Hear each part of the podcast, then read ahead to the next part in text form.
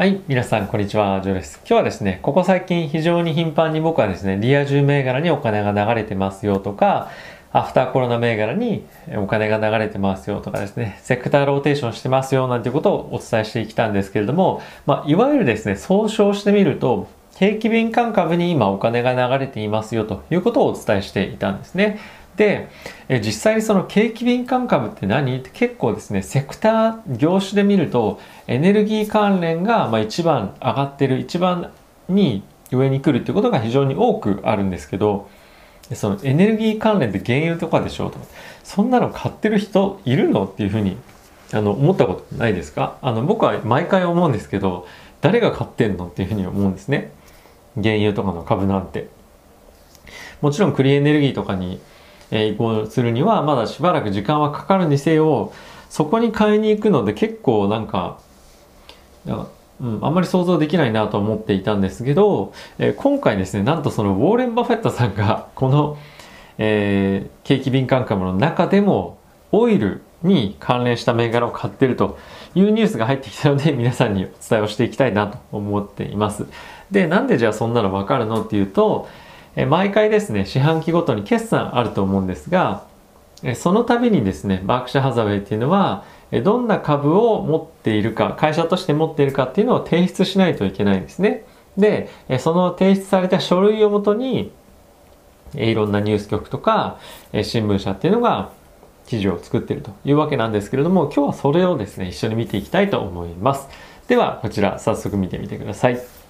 で、えー、こちらどういうふうに見るかっていうとですね、えー、これバークシャー・ハザウェイ、ウォーレン・バフェット 13F ファイリング2020年の12月31日というふうにこれ記載があります。これはですね、オリジナルの提出された書類ではないんですけれども、まとめられていてよくわかりやすいので今日はこっちを見ていきたいと思います。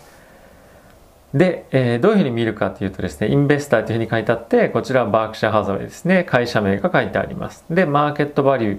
これはバークシャーハザウェイが持っている株式の価値の総和ということになっているんですが約ですね270ビリオンというような状況となっています。でトータルホールディングスというのが何社の株を持っているか47社の株を持っています。でファイリングデートこれ提出日ですね。2021年の2月の16日提出ということになっています。でオリジナルファイリングというところがあってクリックヘアっていうのを試しにクリックしてみると、こういったページに行くんですね。で、えー、この 13F というのがあるので、えー、ここをですね、クリックしていただくと、えー、皆さんがまあ正式な文章を見れるということなんですが、まあ、今日は見やすいのはこっちなので、こっち側のサイトを見ていきましょ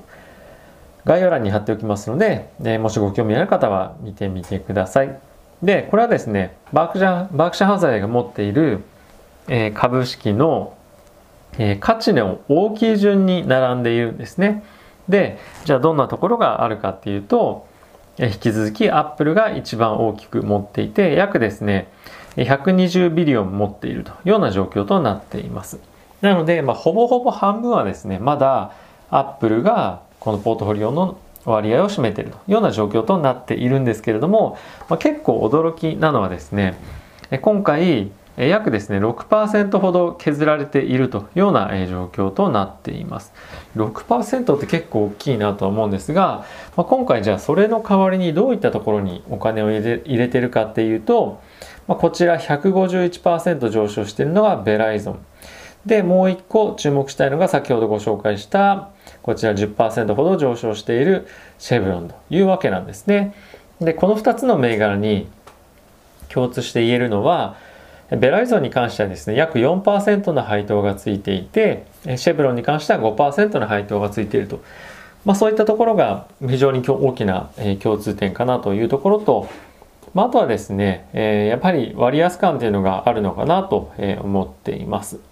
まあ、ただし、一番のおそらくこのシェブロンを買ってる理由っていうのは、今後、景気がですね、拡大局面に行く。で、そういったタイミングでは必ずと言っていいほど、まあ、原油の需要が高まるということもあって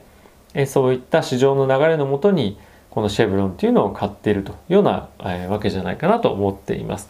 で本当にこれ買ってるんだどれぐらい買ってるんだろうと思ったら約4000億円ぐらいこの3ヶ月間で買ってるんですね。なのでうん、一つの銘柄で4000億ってかなりの規模だなと思うので驚きだったんですけどやはり、えー、こういったシクリカル、えー、景気敏感株とか、まあ、そういったローテーションっていうのを意識してウォーレン・バフェットさんもポジションを組んでいるんだなというのが、えー、見て取れるかなと思っていますただし、まあ、彼らに関しては短期で持つとかっていうわけではないとは思うのでやはり今後数年この景気の拡大局面というところで大きくシェブロンがパフォーマンスを出すんじゃないかというふうに見ているのではないかなと思っています。であとはですねじゃあ代わりにまあ代わりにはもうさらに買われたとこってどういったところがあるのかなっていうふうに見てみるとここですね約 20%30% それぞれ上昇していてまあここもですね10%上昇しているこれ全部製薬なんですけどもアッピーとメルクあとはブリストル・マイヤースクイップということでえー、この3つの製薬会社の株を買い込んだというような状況となっています。で彼らはそれぞれですね、えー、約8%から12%の PER になっていて非常に割安の株というふうにマーケットでいろんな人は結構取り上げるぐらい言われているんですね。なので、え、こういった銘柄に対して集中的にお金を今回は投じたというのが今回の、え、この 13F を見てもわかるんじゃないかなと思っています。であとはですね他どんなところ削ってるのっていうと大きく削ってるのは、まあ、アップルもそうなんですがここですねウェルスファーゴ金融株になりますでえじゃあウォーレン・バフェットさんは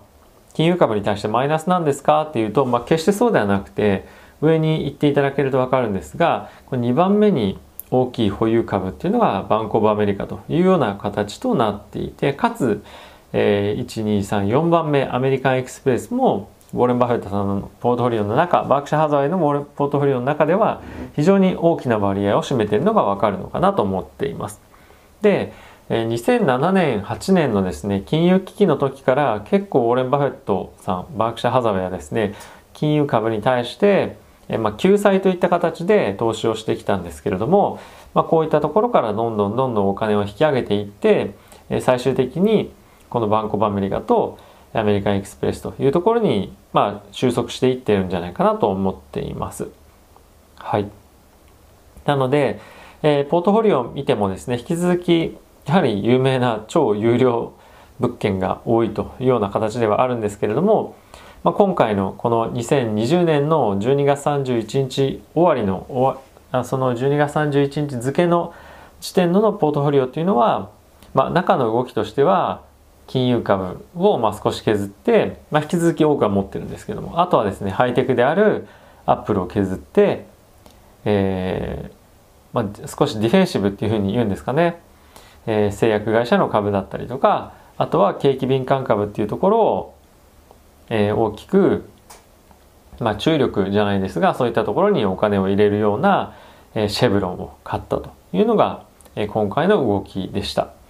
でやはりですね結構、まあ、参考になるなじゃないですけど、まあ、これだけ有名でかつ大きなポートフォリオを持っていても、まあ、やはりですねこの資金の流れとかあとは景気の大きいあの何ですか、まあ、成長局面っていうところに合わせてポートフォリオをしっかり移していってるんだなっていうのはあの何気に、まあ、意外って言っちゃおかしいんですけど意外でした特にこのシェブロンっていうあの石油関連のビジネスをやってる銘柄っていうのは今後やはりクリーンエネルギーにとって変わられるということでなかなか非常に地合いも悪かったんですよね。でそれをこの景気拡大の局面っていうところで買っていけるっていうそのあの心意気じゃないですけど、まあ、すごいなと正直思いました。やはり今のタイミングだとクリーンエネルギーとかあとはテスラとか、まあ、そういうなんか先進的な技術を持っているところに、まあ、しっかりと投資をしていく方がいいんじゃないかなと僕も思ってしまったんですけど、まあそういうふうなだけではなくて、やはりお金の資金の流れとか、あとはしっかりと割安なものを選ぶとか、まあその投資の基本なのかもしれないんですけれども、まあそういったところを忠実にしっかりと守ってやられてるっていうのが、まあ非常にすごいなと思います。僕もそうなんですけど、結構その時代が変わったりすると、自分の軸っていうものをまあブラスじゃないですけどその時のタイミングの市場に、まあ、やっぱり僕適応していかないといけないと思うんですよね。でまあそう適応しつつではあるものの、えー、自分の軸をしっかり持つって、えー、持って投資をしていくっていうのは結構やっぱりここ最近自分のトレードとか見てあやっぱりなかなか難しいなというふうに感じることも結構ありました。とはいえ同じような銘柄にずっとまあ何て言うんですか？あのステイし続けることで収益の機会っていうのは今の相場であれば大きく減ってしまうので結構今回は今回のこの1年ぐらいは資金を比較的早く動かすっていうのを意識してやっていました。おそらくなんですけどまあ今年かもしくは来年はもう少し落ち着いた、ま投資の方針っていうのを、まあ、徐々にまた前みたいに戻していく方がパフォーマンスもしかしたら出るんじゃないかなっていうのはあります。特に、えー、今回のコロナの感染拡大が収まって